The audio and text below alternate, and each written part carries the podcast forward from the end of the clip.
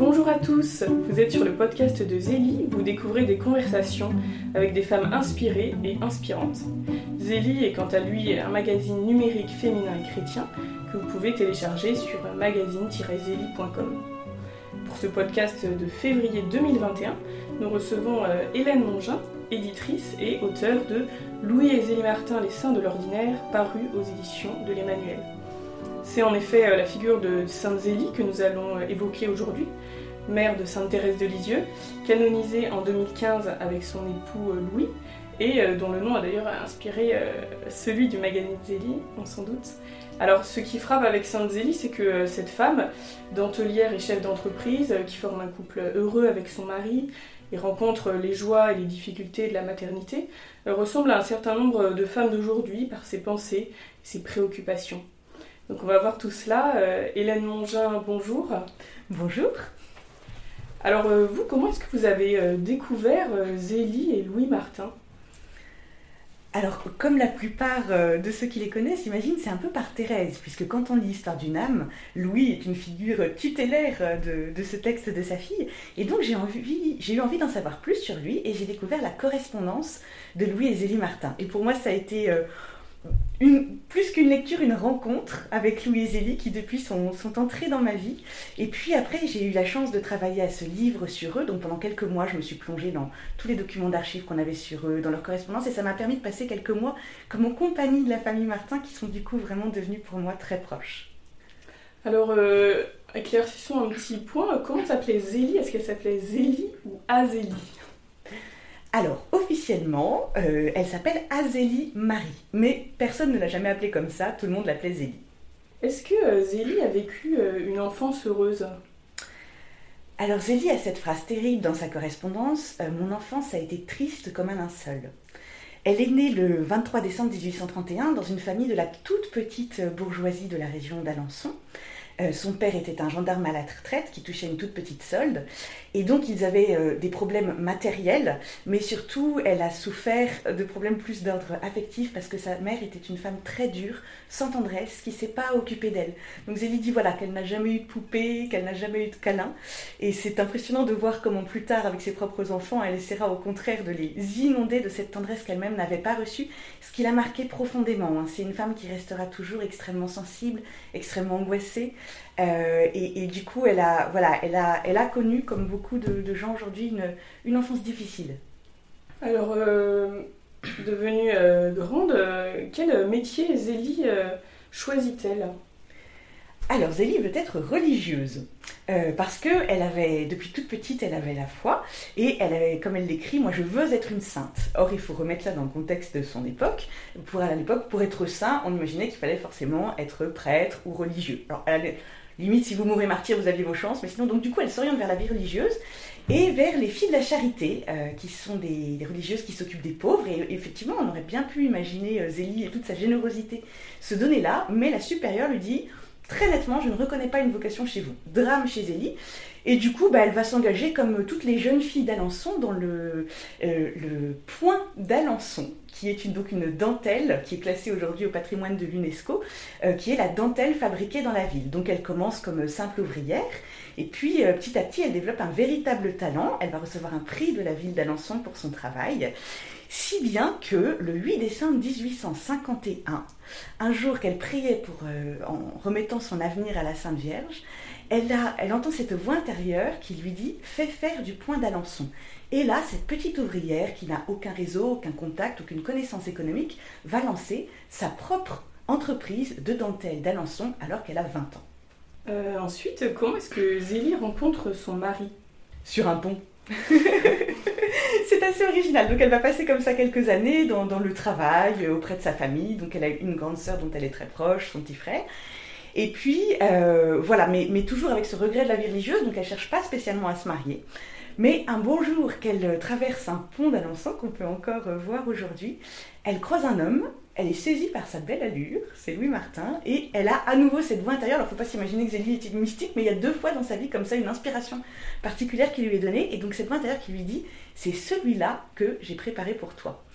Et alors, parallèlement, la mère de Louis, qui voulait marier son grand garçon euh, célibataire, avait bien repéré euh, dans, dans, une école pour, euh, pour approfondir ses connaissances en, en art de la dentelle, cette jeune fille si sérieuse, si pieuse. Donc, elle avait déjà parlé de Zélie à son fils. En tout cas, c'est ainsi que la rencontre se fait.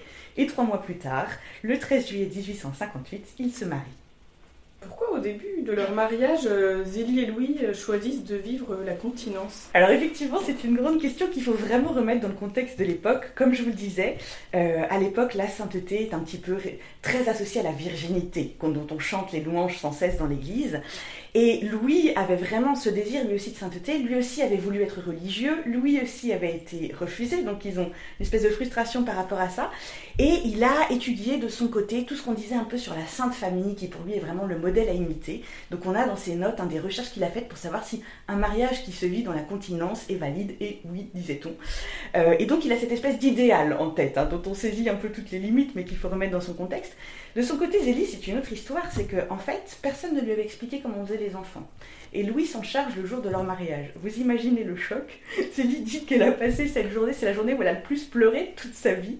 Et donc Louis, voilà, avec une grande délicatesse, va du coup, euh, alors que c'était pas forcément son projet initial, même s'il s'était renseigné, mais en voyant le choc de sa femme, lui proposer de vivre comme frère et sœur, à l'exemple de la Sainte Famille. Heureusement, quelques mois plus tard, leur confesseur va quand même réussir à les convaincre que c'est pas tout à fait la vocation à laquelle ils sont appelés. Alors euh, effectivement, euh, quatre enfants euh, vont d'abord arriver. Marie en 1860, Pauline en 1861, Léonie en 1863 et Hélène en 1864. Est-ce que Zélie était une mère heureuse? Alors je crois que je vais lui laisser la parole. Quand sa fille Pauline a 13 ans, elle lui raconte ce fameux jour de leur mariage où elle a tant pleuré. Et, et, elle enchaîne en disant Mais quand nous avons eu nos enfants, nos idées ont un peu changé. Nous ne vivions plus que pour eux, c'était tout notre bonheur, et nous ne l'avons jamais trouvé qu'en eux. Enfin, rien ne nous coûtait plus, le monde ne nous était plus à charge. Aussi, je désirais en avoir beaucoup afin de les élever pour le ciel. Ça, c'est une belle définition d'éducation, hein. élever ses enfants pour le ciel. Ailleurs, elle écrit euh, Moi, j'aime les enfants à la folie, j'étais née pour en avoir. Et il faut lire dans sa correspondance tous ces moments où elle parle de ses enfants euh, avec un amour, une délicatesse. Elle est vraiment attachée à connaître chacune de ses filles, à voir ce qui est le meilleur pour elle. Et, donc, oui, c'est une mère très heureuse. Zélie va ensuite perdre quatre euh, de ses jeunes enfants Joseph Louis, Joseph Jean-Baptiste, Hélène et Mélanie Thérèse. À quoi sont dus ces décès? Alors, euh, la, mort de ses enfants, c'est le drame de sa vie. Hein. C'est vraiment la, pire épreuve qu'elle pouvait imaginer. Il est un peu difficile de dire à quoi étaient forcément dus ces décès, vu que la médecine n'était pas la même qu'à notre époque. Zélie parle pour ses deux garçons, euh, Joseph Louis et Joseph Jean-Baptiste, d'entérite, donc ils vont mourir tout bébé. Euh, Hélène, c'est une infection apparemment qui l'emporte quand elle a l'âge de 5 ans. Jusqu'à la fin de sa vie, Louis répétera Qui me rendra mon Hélène et Mélanie Thérèse, alors c'est presque encore plus terrible parce que Zélie n'arrivait pas à allaiter ses derniers enfants. Elle l'a confié à une nourrice. Et la nourrice a laissé mourir de faim la petite. Alors c'est un, fait divers entre guillemets qui était assez courant à l'époque. Et Louise et Zélie vont se rendre trop tard compte euh, du fait que leur fille était en train de mourir de faim. Et là aussi, ce sera une des pires épreuves de sa vie. Comment est-ce que vous définiriez euh, le caractère de Zélie? Alors Zélie est une femme pleine d'énergie déjà. Enfin, vraiment, il faut lire sa correspondance pour découvrir, enfin, où elle se livre complètement avec beaucoup de simplicité. Euh, voilà, c'est cette énergie qui se déploie dans tous les sens, dans sa famille, dans son travail. Elle a le cœur sur la main. C'est vraiment une femme d'une très grande générosité. Elle a beaucoup d'humour aussi. Ses lettres sont vraiment très drôles. C'est aussi une femme qui est très fine, très très sensible. Euh, c'est aussi, comme je vous le disais plus tôt, une femme qui est très angoissée. Elle a parfois une tendance à ce qu'elle appelle les idées noires. Enfin bref, c'est quelqu'un de très humain. Zélie euh, est dentelière, euh, on l'a dit, donc elle continue à, exercer ce métier toute sa vie. En quoi cela consiste exactement? Alors donc elle est, elle est chef d'entreprise, hein, euh, du coup euh, maintenant euh, effectivement. et donc elle emploie des ouvrières. Il faut savoir que le point d'Alençon, il y a neuf points différents et chaque ouvrière est spécialisée dans un point. Et donc tous les jeudis, Zélie reçoit toutes ces ouvrières qui lui apportent leur travail et elle, elle fait le travail le plus fin qui est le travail d'assembleuse. Elle assemble les différents points entre eux.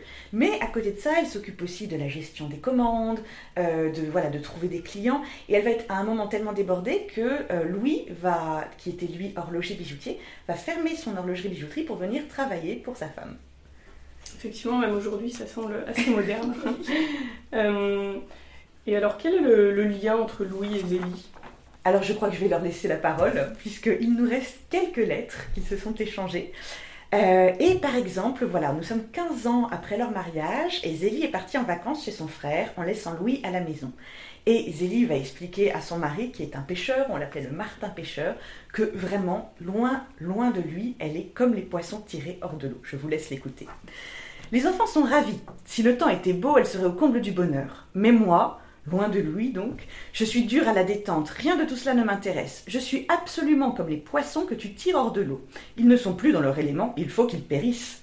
Cela me ferait le même effet si mon séjour devait se prolonger beaucoup. Je me sens mal à l'aise, je ne suis point dans mon assiette, ce qui influe sur le physique, et j'en suis presque malade. Cependant, je me raisonne et tâche de prendre le dessus. Je te suis en esprit toute la journée. Je me dis, il fait telle chose en ce moment. Il me tarde bien d'être près de toi, mon cher Louis. Je t'aime de tout mon cœur, et je sens encore redoubler mon affection par la privation que j'éprouve de ta présence. Il me serait impossible de vivre éloigné de toi. Je t'embrasse comme je t'aime. Et maintenant, euh, la parole à Louis.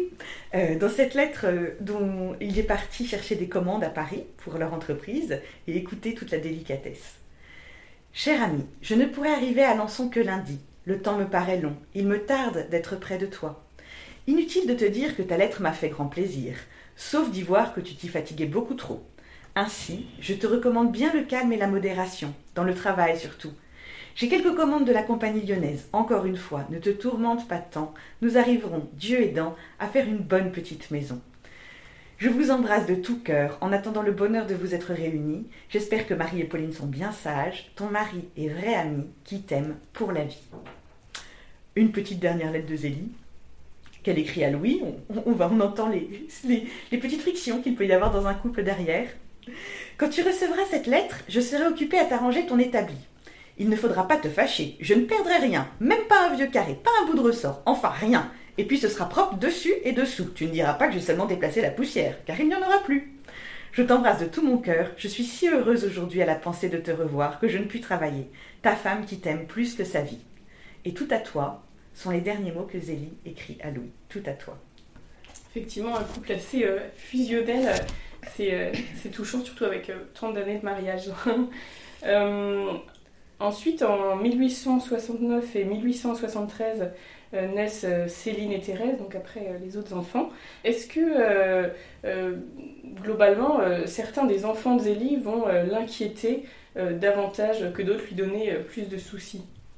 Alors, bah, comme toutes les mamans, Zélie s'inquiète pour ses enfants. Marie est un peu sauvage, Pauline a un petit peu trop de caractère, mais bon, toute chose normale.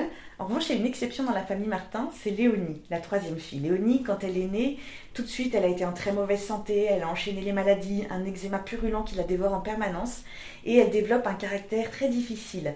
Euh, elle fait des crises pas possibles, elle se met en colère pour un rien.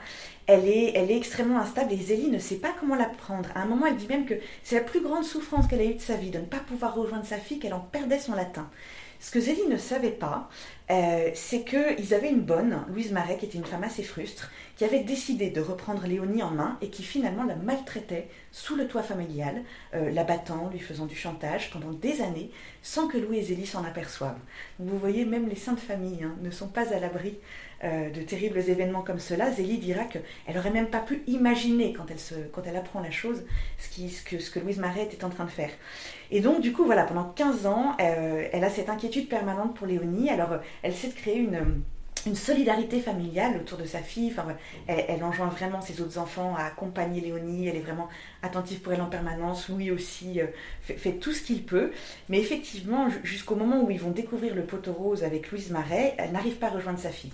Et du jour au lendemain, quand effectivement ils, découvrent ce qui s'est passé, qu'ils mettent à la porte Louise, et eh bien Léonie à nouveau se retourne vers ses parents euh, et leur fait confiance. Et ça, ce sera une des, grandes joies euh, de Zélie, mais c'est aussi le moment où elle s'apprête à mourir et où elle va devoir abandonner sa fille qu'elle retrouvait enfin. Et, c'est à Dieu qu'elle va l'abandonner. Et on peut dire que Dieu a fait du bon travail, puisque vous savez qu'aujourd'hui, Léonie est en procès de béatification elle-même. Comment euh, Zélie nourrit sa foi? Alors Dieu est au, cœur de la vie hein, de, Louis et Zélie. Euh, c'est comme on a l'impression quand on lit les lettres de Zélie, c'est pas du tout des traités spirituels. Elle raconte euh, à son frère les nouvelles de la maison, c'est les mails que vous échangez aujourd'hui avec vos proches pour raconter vos nouvelles, mais toujours au détour d'une phrase, le bon Dieu est présent. Elle l'appelle euh, le bon père et c'est comme s'il était un membre de la famille qui vivait sous le toit. Et, ça, ça, vient du fait, je pense qu'un petit peu le secret de Louis et Zélie, c'est leur grand amour de l'Eucharistie. Tous les matins, Louis et Zélie vont à la messe. À la messe de, tenez-vous bien, 5h30 du matin. Alors, c'est là où, tous les saints ne sont pas forcément imitables. Mais pour eux, pourquoi? Parce que déjà, ils ont beaucoup de travail et cinq enfants élevés, donc pas beaucoup de temps. Et puis, c'est la messe des ouvriers. Et pour eux, c'est important. Voilà, euh, pauvres parmi les pauvres.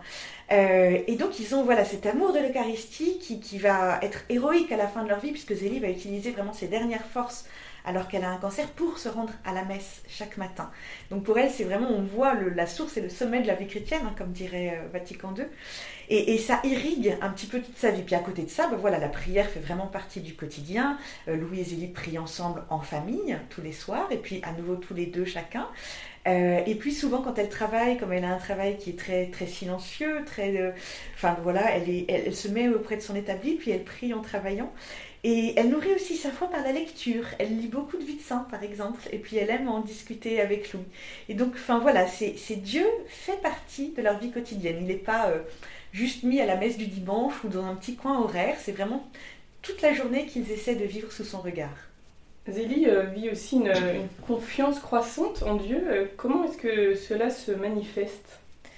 Alors effectivement, hein, comme je vous l'ai déjà dit plusieurs fois, Zélie est une âme angoissée. Et donc tout l'inquiète. Euh, ses enfants, l'avenir de la France, son travail, enfin c'est... Et, petit à petit, on voit au fur et à mesure de ses lettres qu'elle euh, elle lâche prise. Et à un moment, elle l'explique pour son travail. Elle, écrit à son frère qui vient d'acheter une pharmacie. Et elle lui dit, tu sais, au début, j'étais comme toi. Euh, je m'en rendais malade quand je voyais les, commandes qui se tarissaient. J'imaginais que j'allais tout perdre. Et puis, petit à petit, euh, j'ai appris à remettre ça dans les mains du Seigneur. Et maintenant, quand il m'arrive quelque chose de fâcheux, je me dis que le bon Dieu le permet comme cela et je n'y pense plus. Alors vous voyez le chemin hein, pour en arriver à dire ça. Et je pense que voilà, c'est un petit peu dans des petits actes de foi au quotidien qu'elle a fait, à vraiment apprendre à remettre euh, au Seigneur tout, tout ce qui l'angoissait, qu'à la fin de sa vie, elle finit dans une confiance qui est même rayonnante, parce que au moment où elle va mourir, où elle va laisser cinq enfants en bas âge, son mari seul, il faut lire les lettres hein, qu'elle écrit avant de mourir, qui sont euh, débordantes d'une confiance en Dieu, à tel point qu'elle dit... Euh, comme Jésus, euh, si, je dois partir, c'est qu'il est mieux pour eux que je m'en aille, comme Jésus l'avait dit avant sa passion. Quel acte de foi hein, pour une femme dans ces circonstances. Effectivement, en 1876, euh, Zélie euh, sent de fortes douleurs au sein. Qu'est-ce qui se passe pour elle? Alors, elle va voir un médecin. On est à la veille de Noël. Et, le médecin lui annonce sans embâche qu'elle a un cancer en phase terminale, pour dire les choses dans les mots d'aujourd'hui. Euh, vous imaginez le choc, d'autant que le gars n'a vraiment pas pris de gants. Elle rentre chez elle, elle l'annonce à sa famille. Euh, là aussi, elle dit ce petit mot Louis a été rangé ses cannes au grenier, ça en dit long. Les filles ne cessent de pleurer. Et c'est là que Zélie, effectivement, paradoxalement, va se déployer dans toute sa, charité euh, maternelle, délicate. Vraiment, je ne saurais trop vous encourager à lire les lettres de cette époque, où elle va passer ses derniers mois à, vraiment s'occuper au mieux de sa famille, préparer tout l'après elle, parce que c'est vrai qu'elle est, le pilier de cette maison hein, avec Louis. Donc préparer l'avenir de ses enfants, c'est ainsi qu'elle va préparer leur départ à Lisieux. Enfin, elle va vraiment essayer de faire tout ce qu'elle peut pour redire à chacun à quel point elle les aime et pour leur donner ce dont ils auront besoin pour vivre après elle. Alors Zélie meurt euh, dans la nuit du 27 au 28 août 1877. Euh, Comment euh, se déroulent ces dernières heures? Alors, on est à une époque où il n'y avait pas de morphine, hein, donc elle a, elle a beaucoup souffert dans les, dans les derniers jours de sa vie.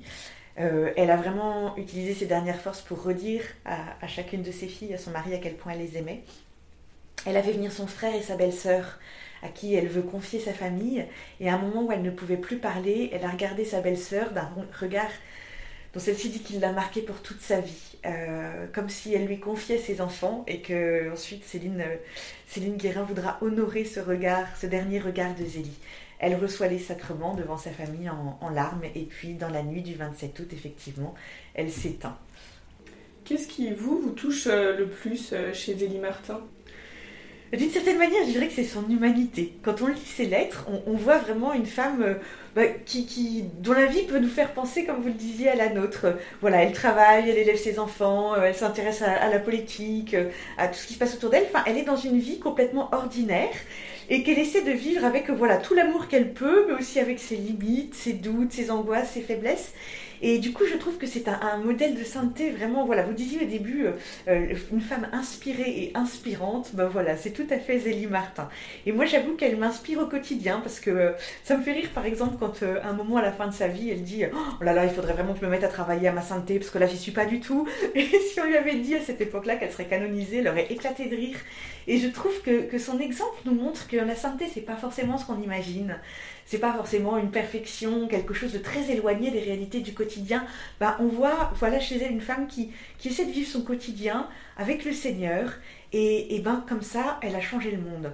Et, du coup je trouve que voilà c'est un grand encouragement pour nous aussi qui sommes le nez dans le guidon au milieu de toutes nos petites affaires. Ben, Zélie nous dit bah oui là on peut, on peut vraiment être saint. Qu'est-ce que Zélie a à dire aux femmes et aux hommes d'aujourd'hui? Bah, je resterai dans la même thématique, hein, que la sainteté est possible dans une vie ordinaire. Pour être saint, on n'est pas forcément obligé d'être prêtre, religieux, martyr. Alors, on, le sait plus depuis Vatican II, mais je pense que ça reste quelque part un peu dans notre inconscient collectif catholique, cette idée que la sainteté, c'est une forme de vie extraordinaire réservée à des âmes d'élite. Eh ben, on voit euh, chez Louis et Zélie Martin que non, que la sainteté est possible dans une vie de famille ordinaire, au milieu de tous nos petits tracas très concrets, et que c'est là que Dieu nous attend. Alors on va finir par un petit euh, questionnaire, euh, question courte, réponse courte ou, ou réponse plus longue. Hein. alors complétez cette phrase, l'être humain est... Alors, je suis pas très douée pour les grandes définitions philosophiques. Euh, l'être humain est, est une merveille, un chef-d'œuvre du bon Dieu? Quel est le livre que vous lisez en ce moment? Alors je reste dans les saints. Pour l'instant, je suis en train de lire euh, La création retrouvée, l'écologie selon Saint François d'Éric Bidot, apparaître aux éditions d'Emmanuel, si vous me permettez cette petite page de publicité. Euh, Éric Bidot, c'est le supérieur des, Capucins, et il nous fait découvrir quel était le rapport de Saint François avec la création. Et alors moi, je, je redécouvre Saint François, dont j'avais une image très romantique, vous savez, le gars qui parle aux petits oiseaux, et en fait, il a une pensée d'une puissance et complètement prophétique pour ce que nous vivons aujourd'hui dans, la crise écologique. Voilà, la création retrouvée d'Éric Bidot apparaître aux éditions d'Emmanuel au mois de mars. Quelle est votre phrase préférée de Zélie Martin? Alors j'espère que je ne vais pas vous choquer, chères éditrices, car je ne vais pas vous sortir une grande phrase spirituelle. J'avoue que la phrase qui m'a le plus marqué de Zélie ces derniers temps est une phrase qui nous est rapportée par ses filles quelques années après sa mort. Pauline, demande, qui est au Carmel, demande à sa petite sœur Céline, qui n'y est pas encore, d'aller faire des courses. Et elle lui dit, est-ce que tu peux nous acheter des figues Mais alors s'il te plaît, est-ce que tu peux éviter de faire comme notre prieur qui prend toujours des trucs de basse qualité? Et comme disait notre chère mère, c'est vraiment de la saloperie de saloperie. Donc voilà ma citation pour vous de Zélie Martin. C'est de la saloperie de saloperie. Moi je trouve que c'est beau de savoir que les saints parlent comme nous. Effectivement, elle nous devient encore plus accessible. Euh, une femme qui vous inspire. Je ne vais pas chercher très loin, Thérèse de Lisieux, voilà qui moi m'accompagne euh, depuis ma conversion quand j'avais 15 ans. Et enfin je comprends pourquoi un pape a dit que c'était la plus grande sainte des temps modernes. Je pense qu'elle nous a rendu euh, à, l'imitation de ses parents, à la sainteté accessible, euh, en, nous montrant voilà, qu'on pouvait vivre d'amour dans les petites choses et que ça embrasse le monde entier. Et du coup, bah, Thérèse, je ne cesse de la lire et de la relire. Et, c'est voilà, une, une, femme que je vous invite, si ce n'est déjà fait, à découvrir. Que direz-vous euh, à Dieu quand vous le verrez? Je pense que je commencerai par merci. et puis peut-être un peu de pardon, et j'aurai aussi quelques pourquoi. Et pour finir, je lui dirais, est-ce que je peux rejoindre, s'il te plaît, la, team Thérèse? Parce que, voilà, Thérèse a, promis de passer son ciel à faire du bien sur la terre, et j'espère qu'elle embauche. Merci beaucoup, euh, Hélène Mangin. Merci à, tous et à toutes de nous avoir euh, écoutés. N'hésitez pas aussi à découvrir, à découvrir le numéro de février euh, dont le dossier porte sur la puissance du pardon et à bientôt pour un nouveau podcast.